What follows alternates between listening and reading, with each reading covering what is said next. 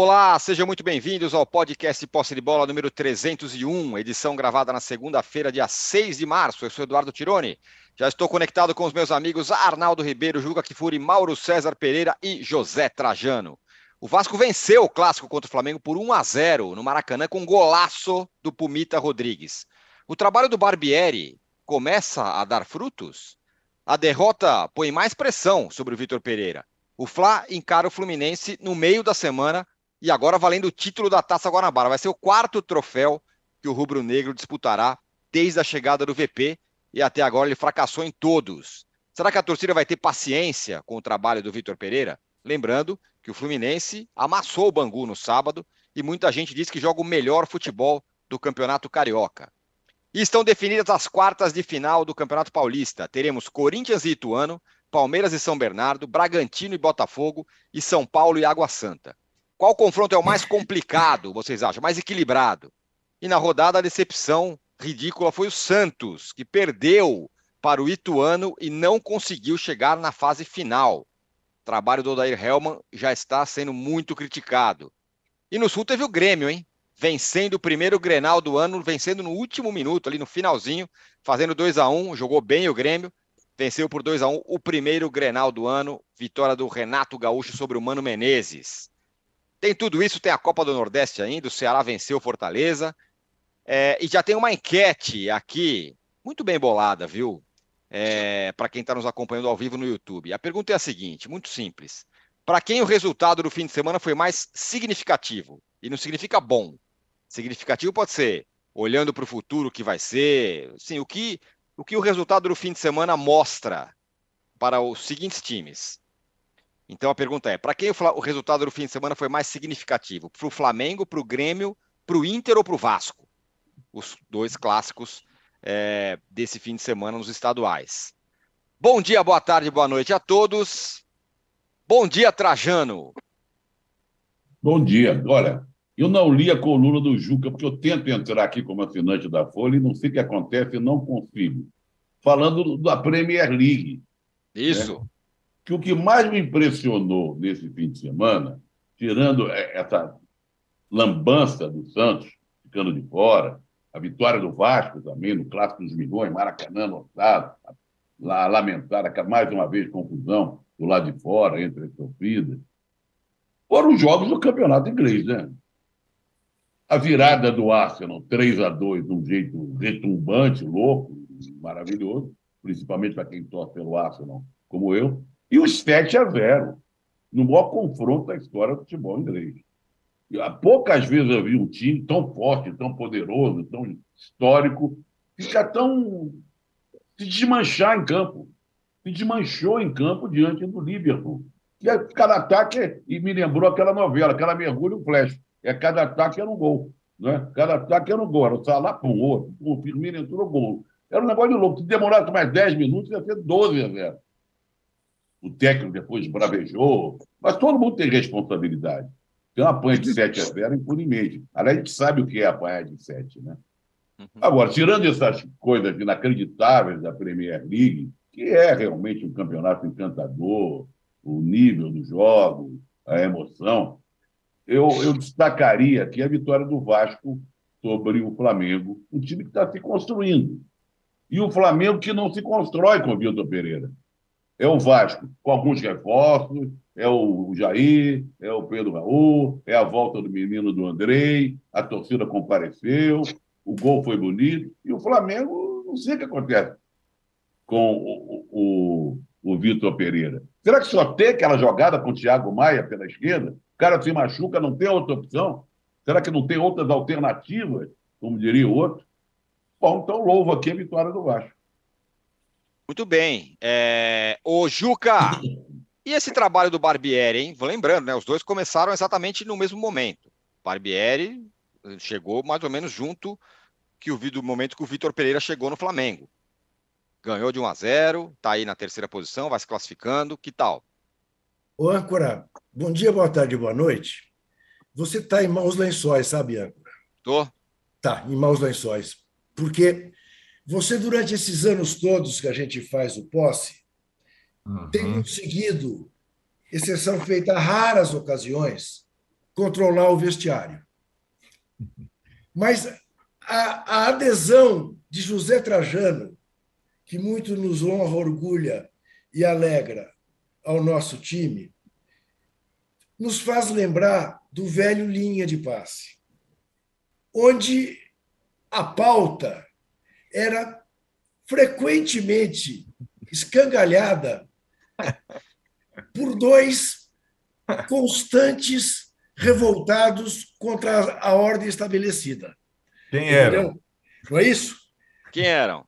Então, como o Zé já abriu falando de um assunto que você nem tocou, eu vou continuar na linha do Zé, porque o que me chocou esse fim de semana foi a Premier League.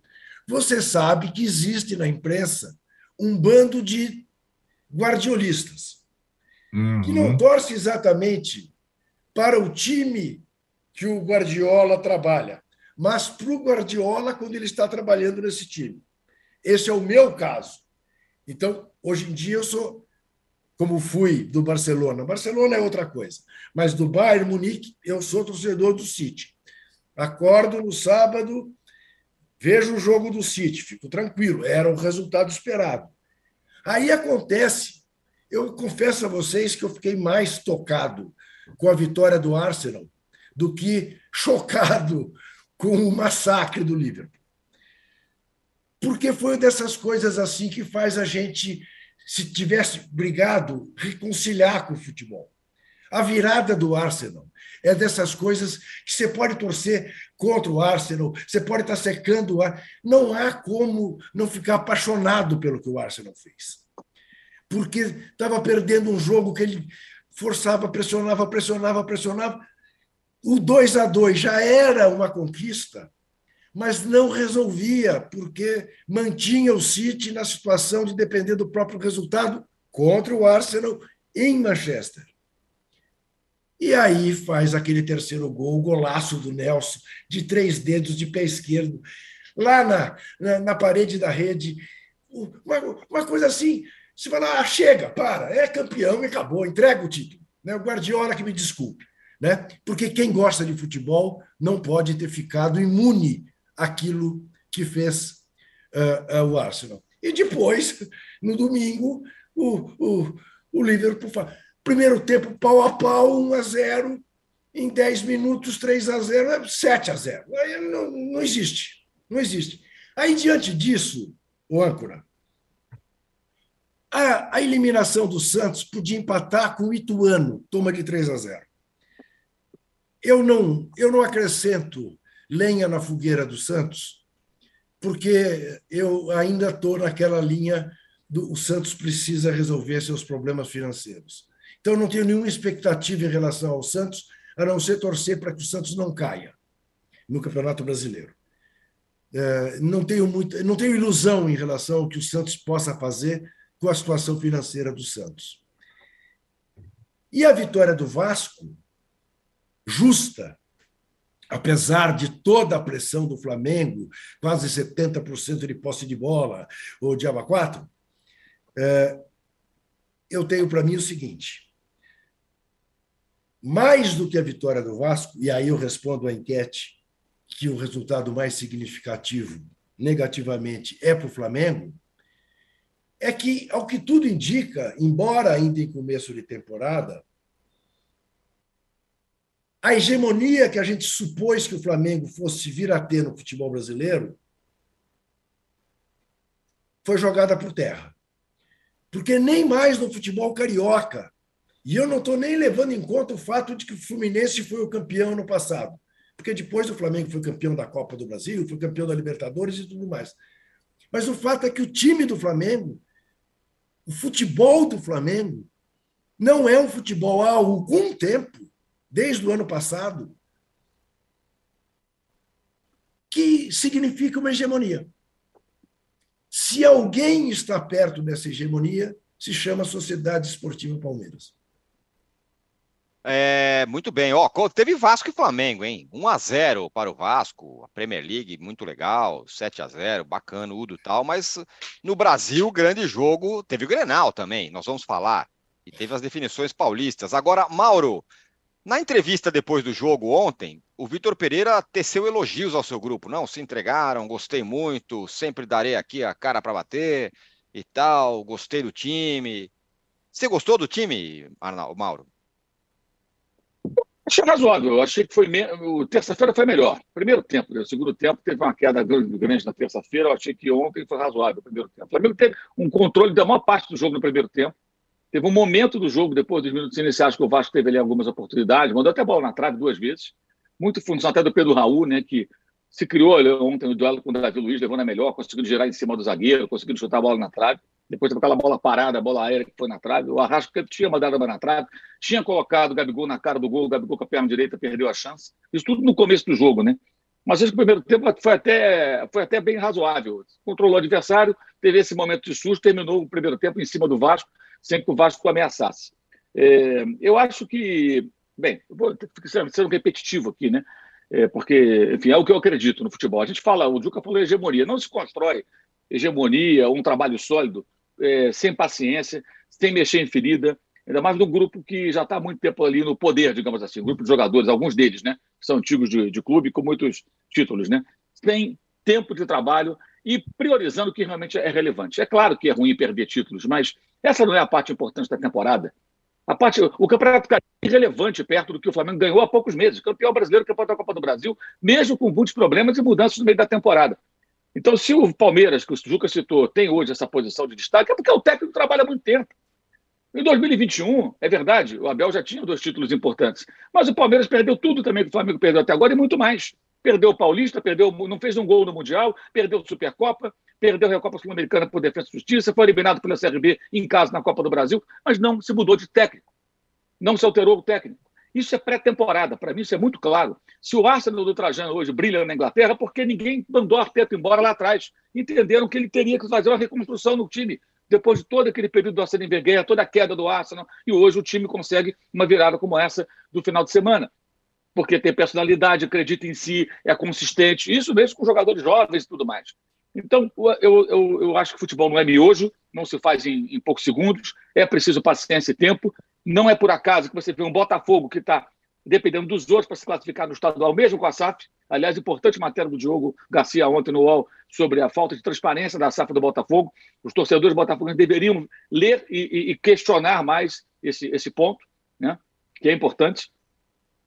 Você tem um Santos eliminado, mas também, pô, chega jogador no meio da temporada, a torcida exige contratação, invade CT, exige é, resultados imediatos em tão pouco tempo no meio dessa confusão toda. Ah, mas o time pequeno vai bem? Sim, o time pequeno vai bem porque não tem essa pressão, não tem essa loucura, não tem essa maluquice. Você vê o Bahia, que agora é SAF, já tomou de seis esporte, tomou de três do Fortaleza em casa, ontem empatou com o Vitória, que está pior do que o Bahia. Por que será? Porque o Renato Paiva chegou há pouco tempo, foi uma transformação, não vai ser instantâneo. A tendência é o Bahia melhorar, se tiver paciência para passar por essa tempestade. E você vai ver o Internacional nove pontos atrás do Grêmio, perceberam? Nove pontos atrás do Grêmio do Renato Gaúcho, depois de perder o jogo ontem na Arena Tricolor por 2 a 1 um. Tem vários exemplos de times que estão em pré-temporada, estão no começo. O caso do Botafogo já tem um trabalho do ano passado, então o Luiz Castro já é mais questionado, porque o time parece ter tido, parece não, teve uma queda em relação a muitos momentos de 2022, quando principalmente fora de casa o time jogou melhor. E a mesma coisa, os jogadores não gostam, tem mil especulações. Jogadores não gostam do técnico. Se não gostam do técnico, então, de novo, cabe a diretoria bancar o técnico e os jogadores que se dane. O jogador não pode mandar em clube. Chega, basta. Se tem alguém insatisfeito, pede para sair, pede para ser negociado. Vai embora. Pode ser quem for, cara. Pode ser quem for. Ontem, esse 7 a 0 por exemplo, quem não acompanha o futebol inglês, imagina que o United está na draga. Não, ganhou um título uma semana antes, depois de seis anos e teve o mérito de insistir o técnico Ten Hag depois desse cara bater de frente com o Cristiano Ronaldo, que foi espirrado no clube. E o time vem muito bem, mas ontem aconteceu um negócio, um acidente histórico. Uma goleada do Clássico. A maior goleada era de 1895, um 7 a 1 Tatuitei isso durante o jogo aqui. Eu fui, eu fui pesquisando as goleadas durante o jogo. E, e, ficando cada vez mais assustado que os gols iam acontecendo. 17 a 2 é o confronto recente dos últimos quatro jogos entre esses dois times, United e Liverpool. Mas esse recorte agora era do Manchester United, não do Liverpool, que está fazendo o quê? Uma reconstrução. Reparem, ontem teve o gol do Gato, teve o gol do Darwin Nunes e teve o gol do Salah. Mané já foi embora, Firmino está de saída. Olha a mudança, até na linha ofensiva, com novos jogadores que estão no time do Jürgen Klopp. Não significa que o Liverpool vai começar a ganhar todo mundo agora. Pode ser que amanhã perca um jogo com um pequeno, porque o time está passando por uma transformação e ontem foi um jogo atípico, 7 a 0 histórico, mas atípico. E também não dá para o United tratar isso como algo normal. Tomar de 7 a 0 é inaceitável. Tem, tem que ter uma discussão profunda lá dentro do clube para entender que diabo foi aquilo ontem. Os, os, gols foram no intervalo de 45 minutos. O primeiro aos 43 do primeiro tempo, o segundo, aos, o sétimo aos 43 do segundo. Impressionante. Em meio jogo, o Liverpool fez sete gols. Então, só que eles não estão em pré-temporada lá. Aqui nós estamos em pré-temporada. Então, o Flamengo hoje é o campeão da Copa do Brasil, é o campeão da Libertadores há poucos meses. Aí vive crise porque não ganha a Recopa, não ganha a Supercopa. O Mundial, todo mundo sabe que, que acompanha aqui o que eu penso do Mundial, mas a imprensa, a torcida dão importância, o clube dá importância, então a gente coloca no outro patamar. E agora tem o risco de perder a Taça Guanabara, porque está em vantagem contra o Fluminense, que é elogiado, mas perdeu para o Botafogo, perdeu para o Volta Redonda, esqueceram.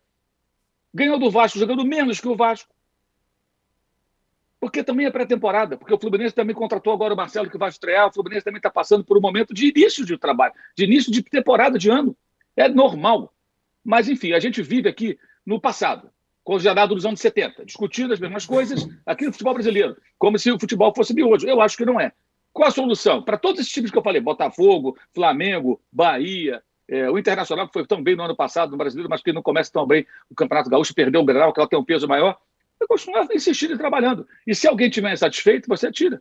Agora, se você perceber que o técnico não vai a lugar nenhum, eu peguei aqui ontem, é, ontem inclusive aqui, a gente fica aqui rodando em círculos, né? É, um comentário meu, tá no posto de bola, 11 meses atrás. Mauro César, do né? A cobrança do Pereira do Corinthians é proporcional. É o que eu acho. Porque no ano passado também havia esse tipo de cobrança. Depois até melhorou, embora o trabalho dele no Corinthians tenha sido um trabalho apenas razoável. Isso eu venho falando há muito tempo, acho que ficou aquém daquilo que deveria ter feito mas é assim que funciona. Se querem o hegemônico, consistente, trabalhe, tenha paciência. O São Paulo está com uma draga e agora está bonitão, né? O grupo já está dando mais calmo. Porque é assim, né? vai de uma hora para outra. Eu acho, eu acho que o seu fone está falhando um pouquinho, Mauro. Acho. É. Não sei se só para mim. Não, tá assim. Tá assim. Dá só agora é... no final, só no finalzinho. Tá, deixa eu passar a bola para o Arnaldo. É, Ô, Arnaldo, ô, é seguinte, antes do Arnaldo, eu só queria registrar mais uma coisa Diga. desse fim de semana fabuloso, de coisas tão extraordinárias. A ah. maneira pela qual a Lusa se salvou. Temos aqui isso. um internauta lembrando isso. Aquele lance final, que a bola bate duas vezes na trave e depois inacreditável, o goleiro... Inacreditável. Sensacional, incrível, né? Incrível, incrível. Coisas que que a Luz, acho que é o time mais resiliente do Brasil, né? Vai pro buraco, volta e tal. A Luz, a Luz insiste em não morrer, né? Ela, ela, ela luta eternamente. O Arnaldo, isso que o Mauro falou sobre calma, paciência, tal, sim, né? é, é, é mais ou menos a, a receita do sucesso. A única diferença do Flamengo para os outros é que o Flamengo não é que ele precisava de uma reconstrução porque estava tudo indo mal. O time tinha acabado de ser campeão duas vezes no ano. É. E aí se, se foi para um outro caminho. E que até agora é, não, não, não, não rendeu frutos, diferentemente do Vasco, do Barbieri, que nesse começo de ano vai fazendo, pelo menos, por, pelo menos o que se esperava do Vasco, um, um trabalho até interessante. É, são realidades completamente diferentes, né? O, Vasco, ele ele veio da segunda divisão, ele veio da segunda divisão agora com o SAF, ele contratou jogador de time grande, ele tá o vascaíno ele só vê um cenário melhor daqui para frente. Então a, a perspectiva é, de melhora, ela já vai sendo atingida na medida que o time começa a ganhar jogos grandes. É, mesmo num torneio incipiente como o estadual, né? Então, é, é, o Vasco, que vai ter na sua temporada para valer, valer, a missão de se solidificar na primeira divisão e tudo mais, para o Vasco, o estadual é super importante. É, como, quer, como é para o Botafogo, né? E se o Botafogo não ficar entre os quatro, claro que vai ter crise, mas vai ter crise sem dúvida alguma. Porque a gente não pode perder de vista que os times jogam.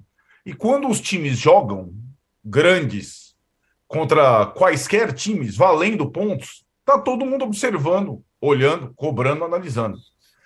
Então, essa questão envolvendo o Flamengo, é, eu acho que ela vai é, além das perdas das taças até agora. O Flamengo, sob o comando do Vitor Pereira, não fez uma partida boa até agora. Fato. Inteira.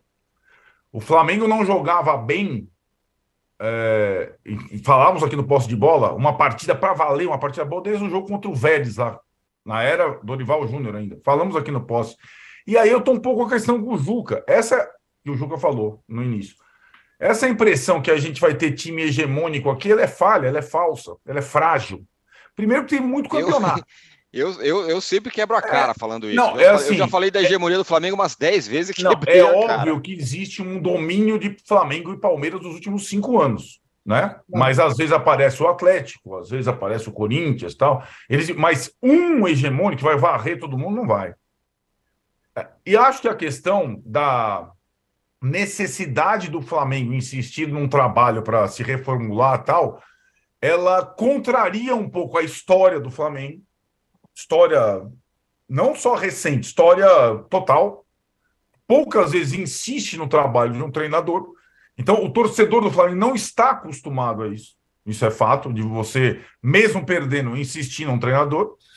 E a grande questão, que me parece é, hoje mais clara, a aposta do Flamengo num treinador que, como disse o Mauro, fez apenas um trabalho razoável no Corinthians me pareceu completamente arriscada. É, diante de uma situação que o antecessor não teve tempo para trabalhar. Ele pegou o bonde andando. Muito mais razoável seria sentar com o antecessor: olha, isso aqui foi bom, isso aqui não foi ruim, o que você acha que dá para melhorar? E com uma pré-temporada insistir. Mas não foi feito isso e agora já era. Agora é com o Vitor Pereira mesmo. E é, o que me parece nesses primeiros jogos do Vitor Pereira é que não existe na, na cabeça dele uma convicção da mudança. Ele ensaia mudar. Ontem o Pedro não estava, então ele reforçou o meio de campo com o Gerson. É, insinuou colocar o Cebolinha como titular, ainda não foi dessa vez. Ele não me parece convicto de qualquer mudança. Não é simples mudar um time ganhador, um time com jogadores ganhadores. E essa vantagem que o Flamengo tem no Fla-Flu de jogar pelo empate para ganhar a Taça Guanabara, ela se deve ao sub-20 do Flamengo, aos jovens do Flamengo. Quem ganhou, quem está 100% no estadual do Rio é o time BC do Flamengo. O time principal está devendo, mas está devendo demais. Não jogou nada até agora. Teve lampejos, estava devendo um absurdo. E o Fluminense, que teria todas as condições de estar já campeão da Taça Guanabara, começou mal, mas o Fluminense encaixou. Deu aquela encaixada do final do ano passado. O Fluminense já está jogando mais ou menos como a gente viu terminar o ano, né?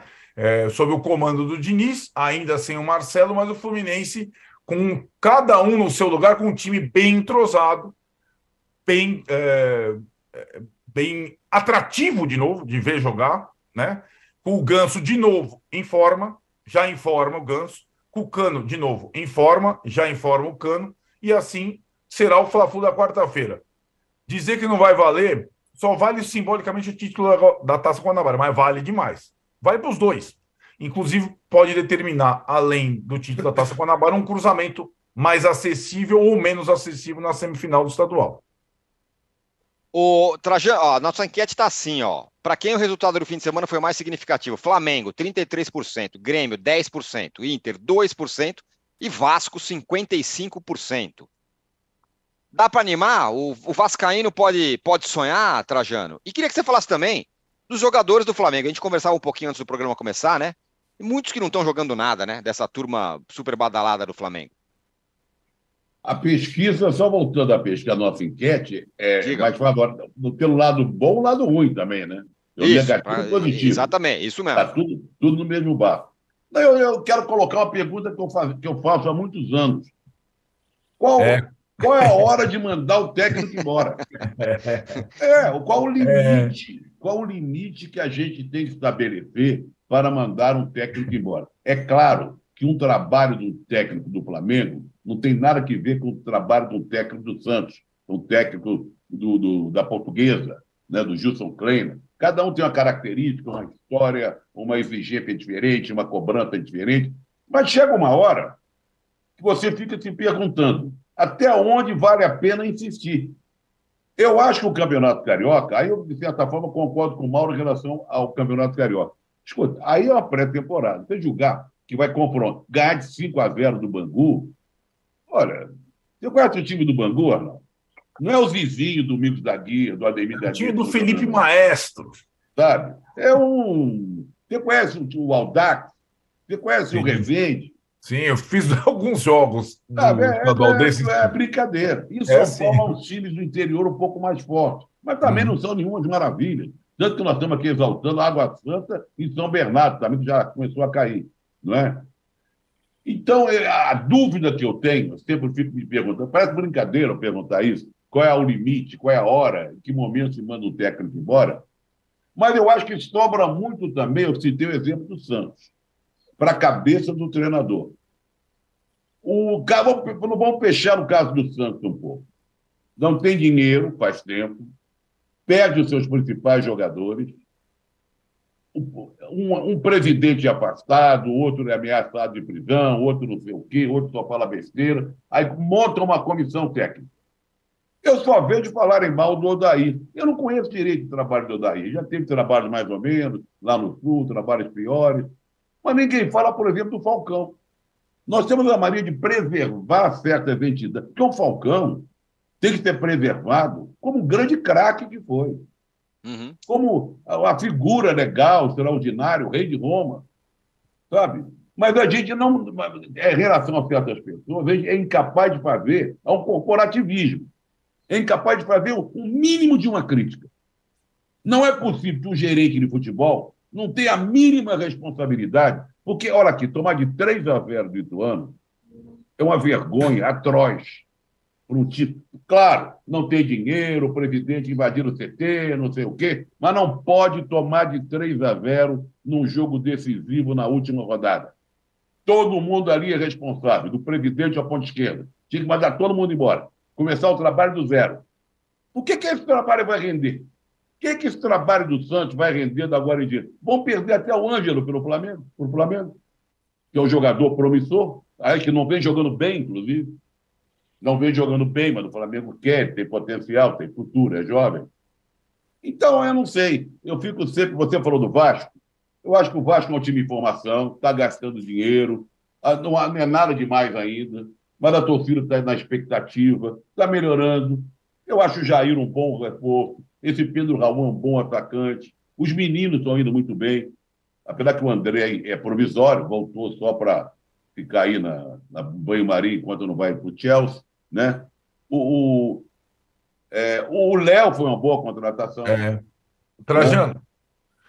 eu, eu, só, eu pegando só o gancho, desculpe de interromper, mas é, é, assim, né? Olhando o estadual do Rio, acho que a gente tem que levar em consideração também que a chance do Vasco ser campeão de alguma coisa, a chance do Botafogo ser campeão de uma coisa, a chance do Diniz ganhar um título é praticamente só no estadual do Rio. Porque a gente não pode comparar as chances que o Flamengo vai ter durante a temporada. Os outros não terão. Não, eu sei, não, eu, eu entendo é, que você quer então. Então, eu, eu, eu acho que o estadual hoje, com essa situação que alguns é, estão muito à frente dos outros, acaba sendo a possibilidade de uma conquista, de deixar o torcedor feliz, né? Então, é, é, essa situação, ela, ela pode se aplicar ao Flamengo. É uma pré-temporada. Para os outros, não é. Não, Mas o Diniz razão, deve estar tá babando, não deve estar tá babando o Diniz, deve estar tá assim, meu, cara. Pode ganhar seu, seu título não... quarta-feira, um título simbólico, é pois verdade, é. pode ganhar. É, então tem essas diferenças, como você falou, né, para o Santos, para a Portuguesa, cada um tem um contexto, né? E acho que os três outros grandes do Rio têm os seus motivos para querer bastante o estadual. Né? O Flamengo talvez menos. Não, Mas quer eu... saber uma coisa, Arnaldo? É. O Flamengo, nesse momento, também. É, então. Não é que o Flamengo precise da Taça Guanabara. Não precisa. Não vai fazer diferença. Historicamente, não vai fazer diferença nenhuma. Mas para o momento que vive o Vitor Pereira, para acalmar um pouco o ambiente, ganhar a Taça Guanabara, só ajuda. Não é que vai ser mudar o, né, a cotação do dólar. Mas ajuda. Agora, é muito mais importante para os outros três. Isso você uhum. tem razão. Uhum. Não, olha, eu, Fala, eu, não tenho, eu não tenho dúvida em dizer isso. Uh, ganhar a Taça Guanabara.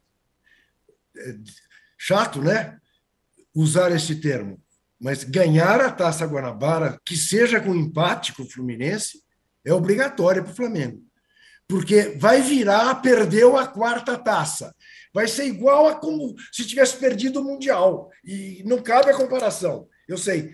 Mas vai explicar isso para o torcedor. Vai explicar. Não está dando. Deixa eu dar um recado rápido aqui, e aí eu quero passar a bola para o Mauro para daqui a pouco a gente entrar no, no Campeonato Paulista. Tem uma reportagem muito legal, muito legal, muito importante no UOL agora de manhã, é, de um engenheiro que ele diz que o Flamengo adulterou a cena do incêndio que matou os 10 meninos no Ninho do Urubu. É, essa tragédia que ocorreu com o Flamengo outro dia, é, alguns anos atrás. Então é uma matéria bem, bem interessante que tá. É, é uma matéria do Léo Burlá. Tá lá, uma matéria super bem apurada, tem muita, muita informação na matéria. Então, é assim, um engenheiro que fez uma, uma, uma perícia no local disse que o Flamengo adulterou a cena do incêndio é, a mando do CEO Reinaldo Belotti. Então tá lá, tem a acusação, tem a resposta do Flamengo, tem, tem, tem uma matéria muito, muito, muito bem documentada lá, bem importante, que pode mudar aí o rumo das investigações e de tudo que está acontecendo com relação à tragédia é, terrível do Ninho do Urubu, que vitimou aí 10, 10 meninos da base do Flamengo no Ninho do Urubu. É, o Mauro, eu ouvi você falando é, ainda sobre a questão do, do, do, do trabalho do Vitor Pereira, é uma coisa que é difícil de, de, de, exigir isso, mas eu entendo o seu ponto e queria que você falasse. É, você foi perguntado, pô, mas e aí, a torcida tem que aguentar o time perder? E você falou assim, a torcida tem que entender o momento. Não é fácil, né, para a torcida do Flamengo, o, o clube que arrecada um bilhão e não sei o quê, achar que o time pode ficar um tempo sem ganhar. É, mas o torcedor está de barriga cheia, né? O Flamengo é campeão da Copa do Brasil da Libertadores. Os caras estão dando chilique por quê? Acham, é o que eu falo, é entendimento de futebol. O Flamengo estava bom com o Dorival? Eu, eu, falei na época repito, eu acho que o Dorival merecia até uma oportunidade pelos títulos. Mas o final, o Arnaldo lembrou, Flamengo e Vélez foi o último grande jogo. Foi em setembro. Aí jogou setembro inteiro, foi no começo do mês. Outubro, novembro, não fez um jogo realmente bom. Então já vinha se arrastando a mudança é muito melhor você mudar no começo de temporada e começar um trabalho do que no meio. E os caras resolveram mudar na virada da temporada. Tem erros, claro. Férias excessivas, não teve o planejamento para aproveitar dezembro antes da chegada do Vitor Pereira para dar uma base física, ter jogador se arrastando. Aliás, eu acho que contra o Vasco deveriam ter feito algo que não fizeram e podem fazer contra o Fluminense, mas não vão fazer, que é tirar o Arrascaeta, tirar o Everton Ribeiro, tirar o, o, o, o Davi Luiz, por exemplo, botar para treinar. Bonitão vai treinar, vai funcionar. Sai, sai do time. O Arrascaeta teve momentos de, de lampejos no começo do jogo. Depois ele vai rendendo, vai subindo, o Everton Ribeiro e Davi Luiz perdendo várias disputas pelo Raul. Por quê? Porque os jogadores não estão bem. Isso é tudo lá de trás. Culpa da direção, culpa dos jogadores que pediram 42 dias de férias. Então também são responsáveis. São, e ficam de fora. O pessoal isenta geralmente os jogadores de responsabilidade. Né? Inclusive a Flamengo. Só técnico tem culpa no Flamengo. Eu falo, a visão arcaica congelada nos anos 70. Sobre a matéria, eu queria frisar o seguinte, a matéria que você destacou. Excelente trabalho do Léo Borlá. Estamos vivendo uma época também do jornalismo de uma crise tremenda. Jovens estagiários são colocados em redações para ficar acompanhando programas como Posse de Bola e repercutindo, entre aspas, declarações nossas e de outros colegas de outros veículos. Da mesma maneira que no YouTube, algumas pessoas se apostam dos vídeos de outras empresas ou de canais de jornalistas e reproduzem, alegando que é um react. React. Aí o cara vai lá, coloca aquilo e ganha dinheiro com aquilo, ganha audiência com aquilo. E no jornalismo, que a gente tem hoje são jovens que, ao invés de estar fazendo matéria, entrevistando pessoas, aprendendo a profissão, eles estão o quê? Pensando comentários e repercutindo. Aí o cara faz o quê? Pega um comentário do Juca Kifuri, uma declaração forte do Juca, do Trajano, do Arnaldo, põe lá no, no, no site dele. Ó, é, é, é, Trajano diz isso assim, assim, assim. O link vai para onde? Não vai para o posto de bola no UOL, vai para o site do cara. Vai para o site do cara. E esses jovens estão sendo explorados e não aprendem a trabalhar porque ficam fazendo esse trabalho, entre aspas, sujo. E o Léo Burlar fez reportagem, jornalismo, parabéns a ele. Eu estou acompanhando, a gente tem conversado, são meses de trabalho para chegar nessa matéria. Isso mesmo, meses de trabalho. Olha, pensar, ah, não, caiu no colo, não. Meses de trabalho, de convencimento da fonte, para dar as declarações, para ouvir todas as partes, acessar instituições como o Ministério Público, isso é trabalhoso. Conversas em off, conversas em on, convencer o cara a falar em on. Então, isso é jornalismo. Tem muita gente, ah, você não é jornalista, se você for jornalista, seria quem? Um monte de babaca que não sabem nada, que ficam na rede social aí achando que não entendem nada da nossa profissão, e muita gente da nossa profissão não a respeita. Então, parabéns ao Léo pela matéria, tá? Vou ler aqui um trechinho. Um engenheiro contratado pelo Flamengo para fazer um laudo independente acusa o clube de adulterar a cena do incêndio do Ninho do Urubu. Em entrevista exclusiva, José Augusto Bezerra diz que o CEO do Flamengo, Reinaldo Belotti, mandou um funcionário arrancar partes de uma instalação elétrica problemática enquanto a apuração das causas do acidente ainda acontecia. Isso é gravíssimo.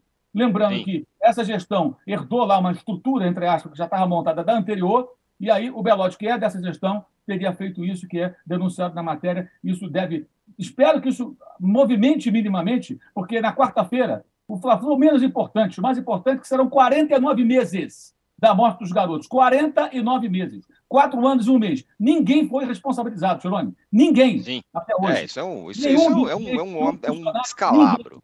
Dez garotos que tinham hoje, teriam hoje, se vivos, a idade do Matheus Gonçalves, do, do, que, é o, que é o xodó da torcida hoje, todo mundo quer ver no time, do Matheus França, que tem proposta do Newcastle, 20 bilhões de, de euros. Eles teriam essa idade, 17, 18, eram meninos de 13, 14 anos morreram queimados vivos e ninguém foi responsabilizado. Aí, né, o Flamengo, né, é a justiça também. Meu Deus, cadê a justiça? E as pessoas falam, paguem as famílias, já pagaram o nome das famílias, não é dinheiro, é justiça. Você tem que aprender também. E, e, e, as pessoas ficam no clubismo reclamando por dinheiro. Não é dinheiro, dinheiro é resolver, é, não é isso que vai resolver. E eu, como conversei com várias famílias, pa, pa, parentes, pais, advogados, e venho acompanhando isso há muito tempo, desculpa, mas eu fico até um pouco destemperado, de tão revoltado que eu fico com essa história. E essa matéria do Léo Burlá, excelente, ela toca na ferida e não pode ser tratada como uma coisa secundária. Perfeito, Isso é muito, ótimo. Muito sério. Isso é mais importante do que o, o Vitor Pereira. E o torcedor do Flamengo deveria estar cobrando é isso. Inclusive nas Boa. Fala, Juca. Não, eu só queria saber, o Mauro disse que vem acompanhando o trabalho do Léo Burlá, que é, de fato, um excelente repórter. Eu fiquei com uma dúvida. Por que, que este engenheiro Bezerra só denuncia isso agora. Quer dizer, não denunciou isso à época, porque eu imagino isso. Um, eu, eu sou engenheiro contratado por uma perícia. Me pedem para fazer uma coisa dessa, ou eu sei que foi pedido a alguém que fizesse uma coisa dessa, tem que denunciar na hora. Por que, que ele não fez isso? Tem explicação para isso, não? A explicação para isso, na minha opinião, Juca, é o trabalho do Léo Bolar. Ele conseguiu isso. Né? Porque é aquela coisa, Sim. o negócio está lá enterrado há quatro anos.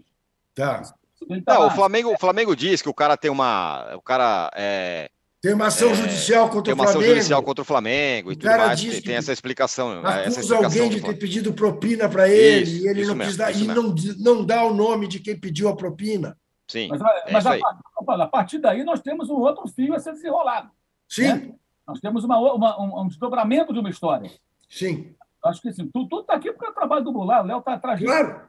Então, acho que aí está perto para responder as perguntas como as suas. O repórter não tem nada a ver com o fato de que, eventualmente, o engenheiro não cumpriu a sua obrigação. Ele traz a público, ó, esse cara está dizendo isso. Né? Exato. É. E a matéria da fala aqui que é, é, base, é, é, o Flamengo trata o laudo como documentação elaborada unilateralmente pela empresa e afirma que Bezerra vazou informações cobertas por sigilo contratual. Isso. É. Enfim, a matéria é extensa, mas vale a pena a leitura, como diz o Mauro, melhor do que você ler um Twitter de três linhas, você leia, leia a reportagem, é muito boa. Matéria do Léo Bulat, que eu tive o prazer de trabalhar junto no, nos meus tempos de lance. Fui chefe do Léo Bulat, viu, moçada? Ele é um craque mesmo. É, o Juca, qual é o confronto mais complicado do Campeonato Paulista? Das São quartas. São Corinthians e Ituano, Palmeiras e São Bernardo, Bragantino e Botafogo, São Paulo e Água Santa. Era, era até semana passada Palmeiras e São Bernardo, até porque os dois de melhor campanha no campeonato. Mas o São Bernardo, o que tudo indica, virou o fio. Foi eliminado pelo Náutico em São Bernardo na Copa do Brasil. O Náutico não está atravessando exatamente um bom momento na sua história. E perdeu ontem para o Água Santa, também em São Bernardo. O Águas. Oi? Não, pode falar. É isso aí. O Água Santa, ao contrário, vem galgando parâmetros, como diria Sebastião Lazzaroni. Isso. Vem galgando parâmetros.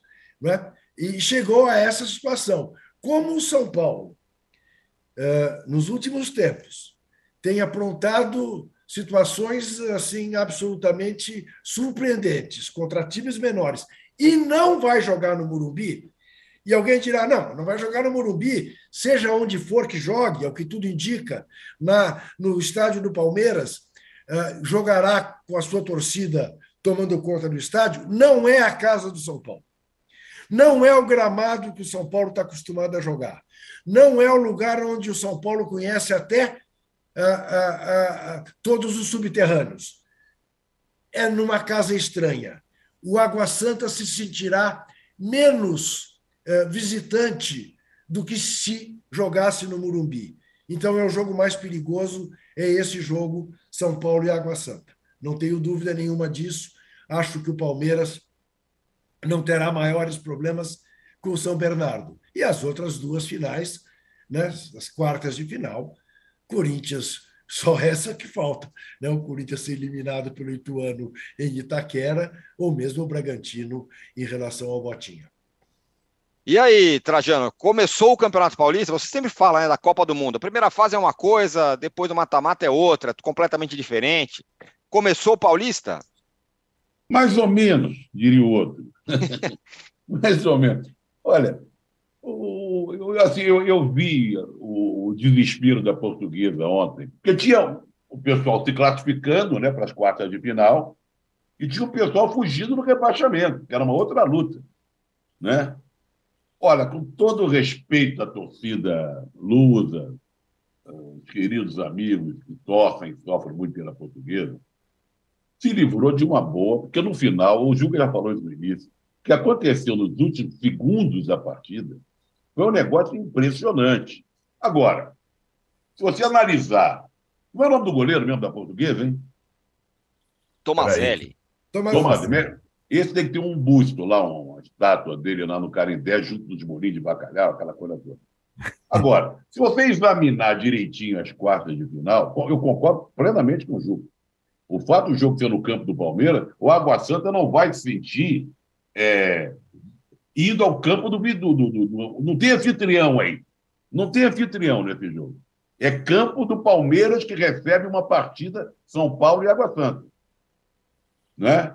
no gramado artificial, não sei o quê. Então, o Água Santa, que está no momento bom, pode até. E o São Paulo, convenhamos. O Arnaldo, eu me respeite, por favor.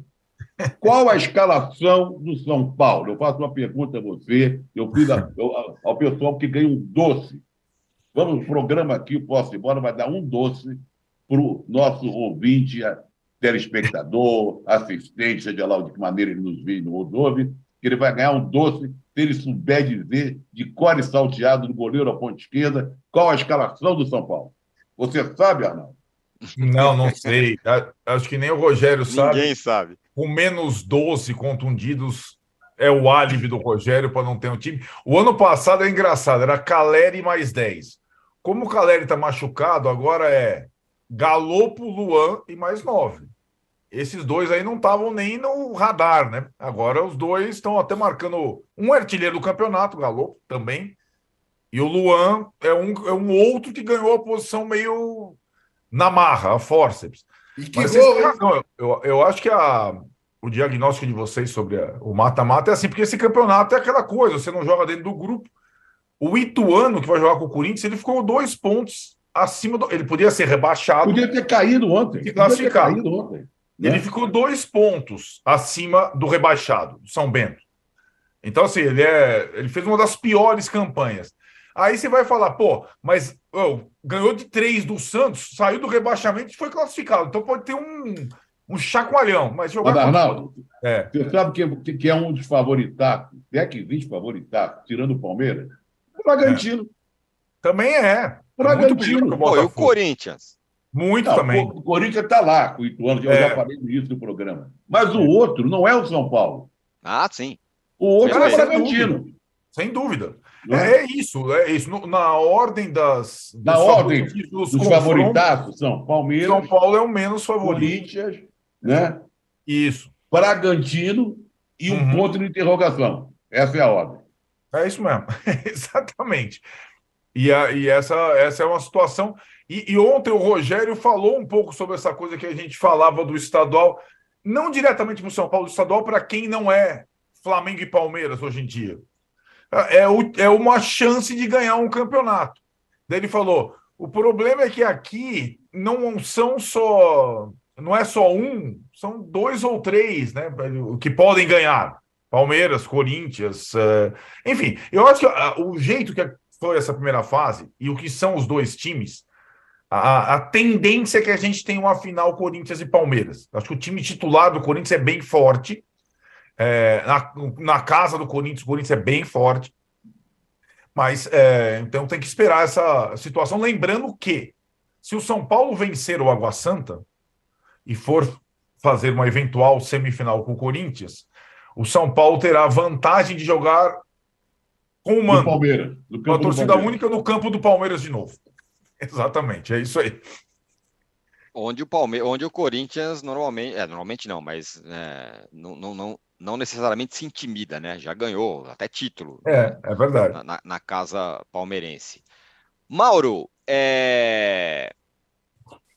diferentemente do Rio, que agora ficou meio embolado, no, no, em São Paulo, ainda é o favoritaço o Palmeiras ou, ou o Corinthians está aí para dar uma incomodada? O que você acha? Nos seis últimos jogos, ele só ganhou dois, né? Em casa, contra dois times eliminados. Eu, eu acho impressionante a agenda positiva que é vendida do Corinthians. O Corinthians, o Corinthians fez seis últimos jogos, tá? Perdeu para o São Bernardo, empatou com a Portuguesa, empatou com o Palmeiras, fez até um bom jogo com o Palmeiras, empatou, quase perdeu. Aí ganhou do Mirassol, que está eliminado, bem eliminado, né? Empatou com o Santos, que está eliminado bem eliminado, e com o Santo André também bem eliminado. Times que passaram longe. São Paulo ganhou quatro jogos nos últimos seis, perdeu dois. Um deles para o São Bernardo, outro para o Red Bull Bragantino. E ganhou quatro jogos. Eu não vejo, sinceramente, essa diferença. O Corinthians é forte em casa. É forte em casa, joga em casa, pode ter uma vantagem, é verdade, tudo mais.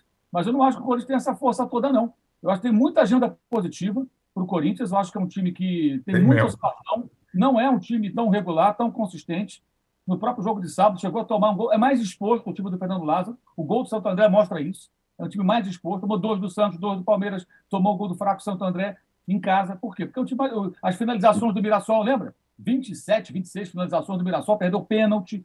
Então, não é um Corinthians tão, tão resistente é, defensivamente. É um time que se arrisca mais, que é legal. Mas é, é também, é, vou voltar ao início do, do posse de bola. É um trabalho, início, é início do trabalho do rapaz. Uhum. Também não vai ser um time tão.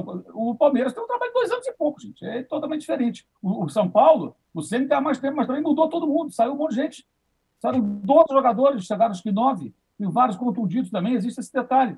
Então, assim, para mim, tudo é pré-temporada. É claro que o time que está mais tempo com o trabalho tem vantagem, mas no mata-mata pode acontecer qualquer coisa. Pode acontecer até do São Bernardo, que foi eliminado pelo Náutico e, e até elogiado pelo Juca, como até ganhou o, o Gatão, não? Semana passada. Ganhou. É, por conta desse, desse desempenho, né, o Náutico, no caso, que ele não souber, mas o Paulista pode ser que aconteça até essa zebra.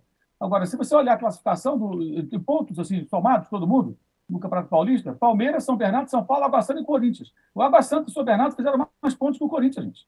Uhum. É impressionante a agenda positiva que se vende do Corinthians. E insisto, não estou aqui a criticar o NASA, o jogador. Não, é o início de trabalho de um técnico diferente do anterior.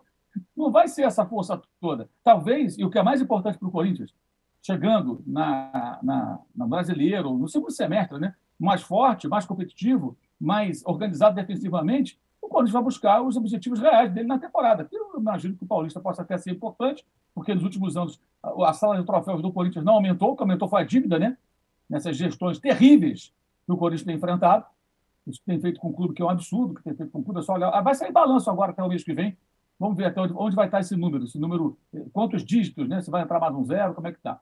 Então, eu vejo dessa forma. O Palmeiras é óbvio que tem uma vantagem, mas no mata-mata, assim, tudo pode acontecer, é, é, embora eu acho um pouco provável. Acho que o Palmeiras não, vai, não deve estubiar. Ô, Juca, três coisas. Um, não pedimos uma vez likes hoje, hein? Estamos aí com uma audiência espetacular e não chegamos nem a 2 mil. Podia chegar tá em 3 mil, seria tá muito mesmo interessante. espetacular. Vou conferir se você está sendo. É, está muito boa não diria que espetacular, diria que está muito boa. Você muito forçou boa. a mão, mas tudo bem. Eu vou pedir o like. Pô, mas aí a galera não dá like. Não, não, não. Olha, ajudem, ajudem o âncora no tratamento do âncora da, contra a carência afetiva. Isso. O âncora gasta duas sessões por semana no terapeuta, porque é carente afetivamente. Isso. Dê likes para o âncora. Faz por favor, por favor. Agora, Juca, eu queria falar duas coisas com você. Primeiro, o que você falou no começo lá sobre hegemonia. Hegemonia mesmo é do Palmeiras. Me provocando, inclusive, que eu falei que o Flamengo ia ser hegemônico. Estou apanhando há uns três dias, mas tudo bem. É, e a segunda coisa é sobre essa agenda positiva do Corinthians. E é verdade. Não, veja Nada bem. acontece de ruim no Corinthians. Eu concordo, não, e, e eu concordo, eu concordo, assino embaixo o que disse o Mauro em relação ao Corinthians e em relação à questão da hegemonia. Eu acho muito difícil que aqui no Brasil a gente venha a ter um Bayern Munique, né? Uh, pelo tamanho das torcidas, uh, por uma série de razões. Uh, embora o Bayern Munique esteja correndo o risco de não ganhar o campeonato alemão pela décima primeira vez seguida. Está né? Ali, pau a pau, esse ano, o campeonato alemão. Uh, não, não, não vejo, não vejo razão para uh, tanta coisa em torno do Corinthians. Né?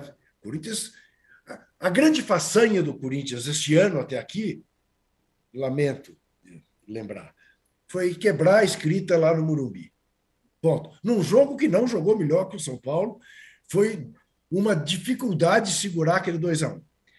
Mas não, não. É que há momentos de brilho do Renato Augusto que encantam e tal. O Roger Guedes está num bom momento, mas não há porquê essa badalação em torno do Corinthians. Ao contrário, o Corinthians vive uma situação política danada. A perspectiva do novo presidente do Corinthians é ainda pior do que os anteriores.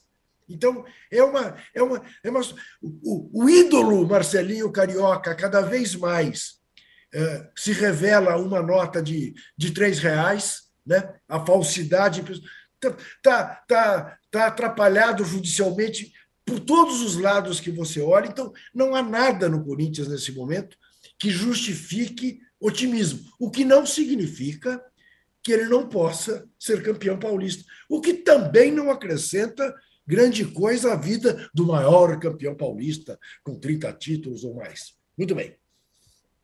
Este é o Corinthians. A questão da hegemonia, é, ela me parece clara que tem a ver com a permanência do Abel no Palmeiras.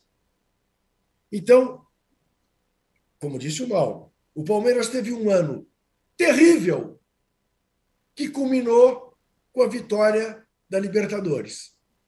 E aí deixou de ser terrível. Ganhou o título mais importante. Não é isso? Mas aquele ano, se eu dizer, ó, a hegemonia do Palmeiras indo para o ralo. Depois, no ano seguinte, melhorou sua campanha. Hoje, é, sem dúvida nenhuma, o time mais consistente é um time que é capaz de perder o Scarpa, perder o Danilo e assim mesmo continuar mandando. Está mandando aqui em São Paulo. Eu, é que palmeirense acha que eu falo para secar o Palmeiras, aí é doce, né? mas enfim. É favoritaço para ser campeão paulista. Se não for, será surpreendente. E é claro que se o Palmeiras chegar em finais contra o São Paulo ou contra o Corinthians, é, é Vasco e Flamengo ontem. Você não pode nunca esquecer o que tem por trás de um clássico como esse. É, é a hora em que as coisas se equiparam. Mas, friamente, não tem para ninguém comparado ao Palmeiras no futebol de São Paulo. E no futebol brasileiro, o Palmeiras está pronto para jogar o Campeonato Brasileiro. Quem mais está?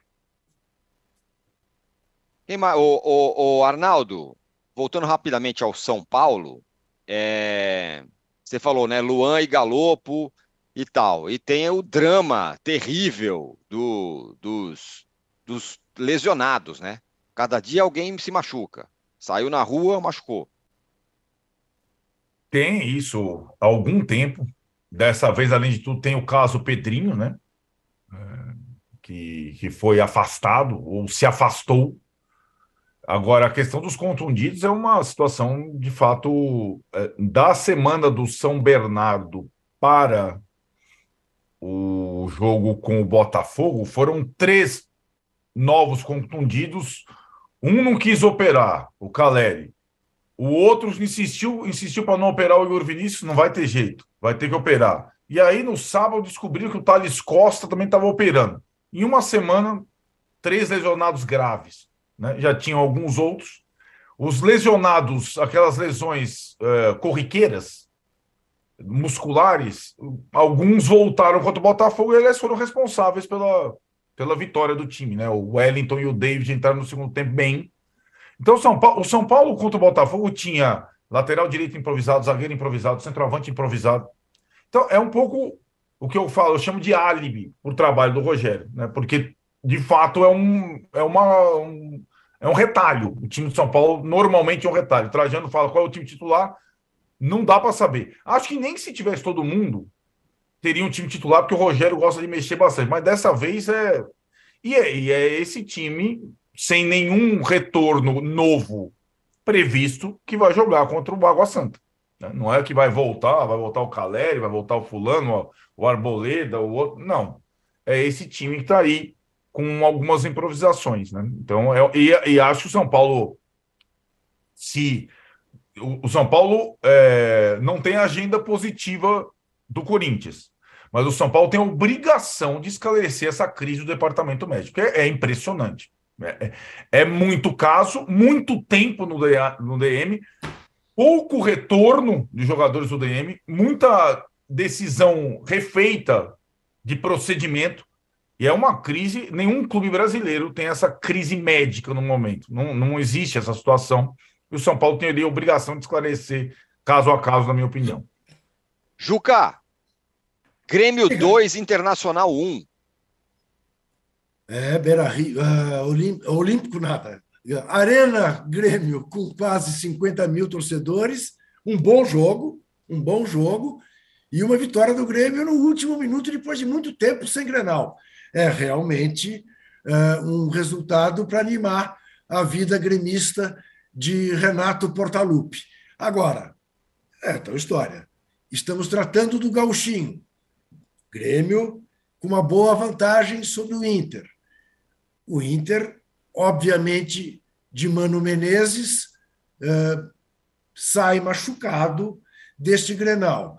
Já estão atrás do rival na classificação. Ao que tudo indica, teremos uma final Grenal. E aí é que as coisas de fato uh, vão valer. Mas o gremista, hoje, não tenha dúvida, o Colorado saiu de casa de cabeça baixa e o gremista está olhando para o céu, para o céu azul do Rio Grande do Sul.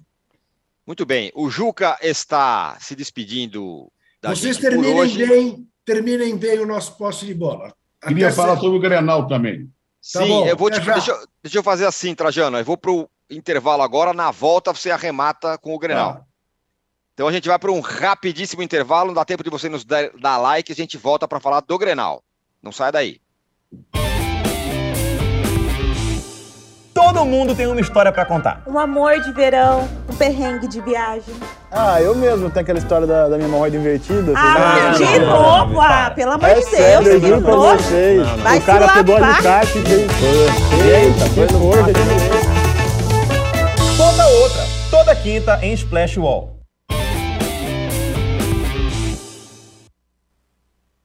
Voltamos, Trajano, Grenal, 2x1 para o Grêmio, Grêmio no último minuto ali, né?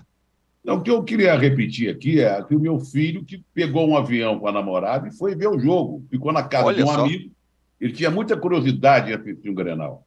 E teve a oportunidade de ficar na casa de um amigo e ter um desconto nas passagens, que a, a namorada dele trabalha nesse negócio aí e tal. Muito bem. Ele está encantado. Ele ficou impressionado como a cidade é paralisada pelo confronto. Me mandou vídeos da torcida do Grêmio, da torcida do Internacional. Ele foi com a torcida do Grêmio, os amigos eram todos gremistas. E olha, ele que já foi ao Maracanã, já foi aqui em Morumbi várias vezes, etc. Ele voltou encantado, de que é o maior clássico que ele já viu nos últimos tempos. E não estava valendo nada, era um jogo, né? Não era um jogo é. decisivo, uma disputa de campeonato. Para quem nunca viu, é impressionante mesmo. Que legal. Legal, legal esse, esse relato. Eu nunca vi um Grenal, cara. Eu nunca fui. Vou, vou, vou, vou colocar na minha lista. Agora, eu só queria voltar um pouco ao que o Arnaldo falou, o negócio Diga. do departamento médico. Poderia haver um campeonato dos, depart... dos DM. Entendeu? O campeonato. O cara, um ia jogar de muleta, outro de cadeira de roda, outro. Walking futebol. É, certamente o São Paulo ganharia, teria favoritaço e colocaria mais uma taça, mais um troféu lá na sua sede no Morumbi.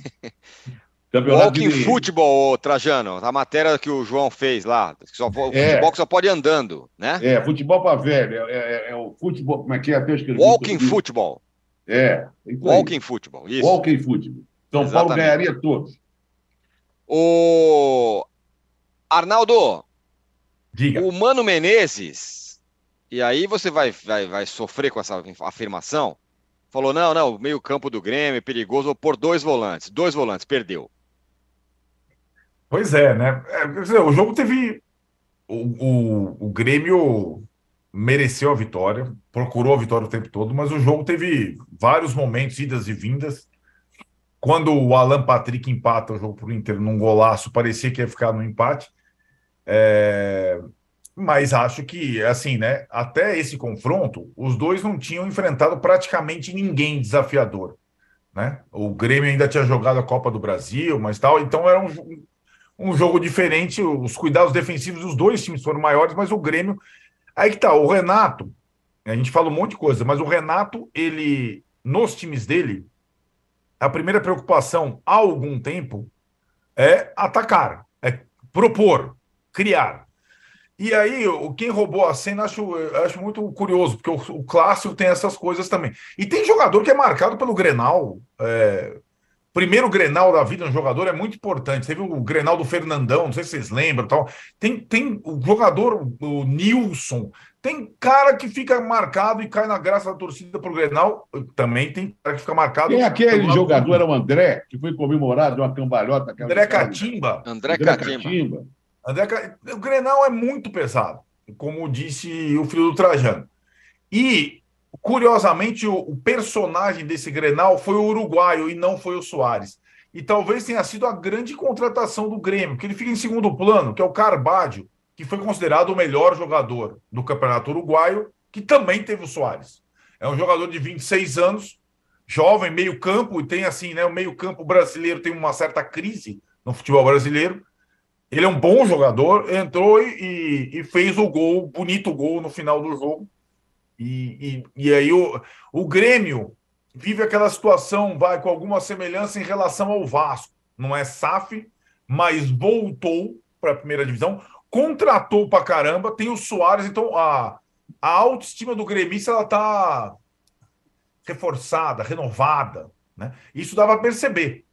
É claro que esses times vão ser desafiados no brasileiro e tudo mais, né? E, o, o Inter ainda tem Libertadores, mas a gente sabe que o título estadual no Sul, ou a vitória num Grenal é, que não vale nada, como disse ou numa final que tem Grenal, ela tem peso muito grande. E, e, o, Grêmio, o Grêmio ganhou essa primeira batalha do ano. Veremos quantos grenais a mais teremos ao longo da temporada. Dessa vez vai ter no brasileiro também, né? Coisa que a gente não teve no ano passado. É. Para fechar, Mauro César, seu pitaco do Grenal. Tá, tá, tá mutado. O Grenal, vitória do Grêmio, jogou em casa, é, pré-temporada, o Vina fez gol. Vamos ver o Grêmio do Renato quando chegarmos nos campeonatos importantes, né? Nove pontos de frente para o Campeonato Gaúcho. Tudo isso é irrelevante se nós deixarmos de lado a questão da rivalidade e pensarmos em objetivos maiores, né? Mas é claro que é uma vantagem boa, é um momento interessante do Grêmio, do Inter não tanto, mas é um que vem da segunda divisão e o outro que foi vice-campeão brasileiro. Seja, são momentos distintos, eu acho que vale só para a rivalidade, muito, nada muito além disso, não.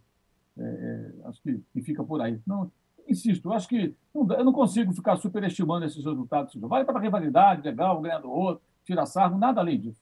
É só, é só. Lá na frente é outra história. Boa.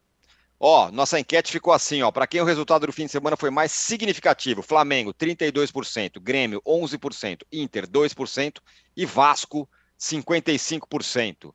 É, volto a dar o recado. Leiam a reportagem do Léo Burlac, que está no UOL, sobre é, um, um, um, um, engenheiro que fez uma perícia no Ninho do Urubu na, na ocasião do incêndio que matou as 10, as 10, as 10 crianças É, e esse engenheiro está acusando o Flamengo de ter adulterado a cena do incêndio. Então leia lá uma reportagem daquelas profundas, em várias camadas, que o cara é, apura direito. Como disse o Mauro, não é o tweet de três linhas, é uma reportagem que de, de, demora tra demanda trabalho. Esse momento que a gente tem sido tão é, avacalhada, a nossa profissão é muito legal e a, o assunto é muito, muito relevante. É isso aí, ficamos por aqui. Obrigado, Mauro. Obrigado, Trajano. Obrigado, Arnaldo. Valeu. A gente volta na sexta-feira. Vale... Ah, e agora às 15 horas você fica com o De Primeira, com o, Razão, o Bruno Andrade e o PVC. E às 18 horas eu volto aqui com o fim de papo no All Sport. Valeu, tchau. Você pode ouvir este e outros programas do UOL em uol.com.br podcasts. Posse de bola tem pauta e edição de Arnaldo Ribeiro e Eduardo Tironi. Produção de Rubens Lisboa. Operação de ao vivo de Fernando Moretti e Paulo Camilo. Coordenação de Fabrício Venâncio e Juliana Carpanês. Os gerentes de conteúdo são Antônio Morei e Vinícius Mesquita. E o diretor de conteúdo é Murilo Garavello. Uau.